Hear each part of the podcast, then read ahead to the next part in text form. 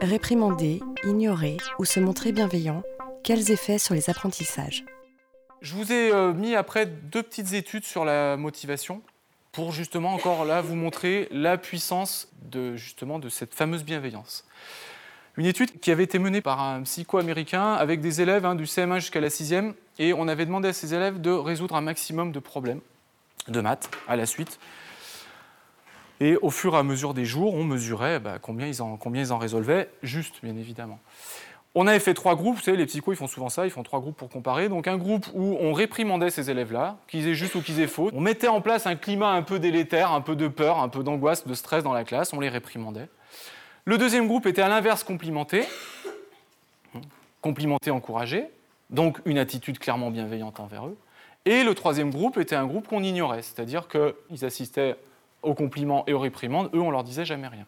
Et donc on mesurait au fil des jours comment ils progressaient au niveau euh, des exercices de maths, des problèmes de maths. Donc on voit qu'entre le jour 1 et le jour 2, bah, tous les groupes progressent et qu'on les complimente ou qu'on les réprimande, en gros qu'on les encourage ou qu'on les houspille, bah, au début ça marche pareil, c'est-à-dire qu'ils progressent, il n'y a pas de souci. Au bout du deuxième jour, troisième jour, eh bien, on voit que bah, le nombre de problèmes de maths résolus de manière juste. C'était des enfants, bien évidemment, hein. on avait fait des échantillons représentatifs.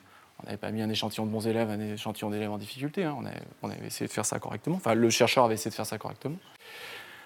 Cette étude, je la trouve intéressante parce qu'on s'aperçoit que lorsqu'on crée un climat quand même sécurisant, bienveillant au sein d'une classe, eh bien, c'est pas simplement, on parlait de tarte à la crème tout à l'heure, hein, c'est pas simplement pour la beauté du geste, c'est pas simplement parce qu'on nous le demande, euh, c'est parce que derrière, on va pouvoir avoir un impact sur la réussite, hein, qui est quand même massif. Hein. Euh, on a quand même une différence euh, du simple au double quasiment. La deuxième chose qui est intéressante dans cette étude, c'est qu'on s'aperçoit qu'au-delà de la réprimande, c'est que lorsqu'on ne s'occupe pas d'un enfant, lorsqu'on l'ignore, ça a le même impact que si on le réprimandait. Il y a une petite différence, ils réussissent un peu moins, mais statistiquement, ce n'était pas significatif. Donc on aurait presque pu faire les traits superposés, en tout cas entre le jour 3 et le jour 5.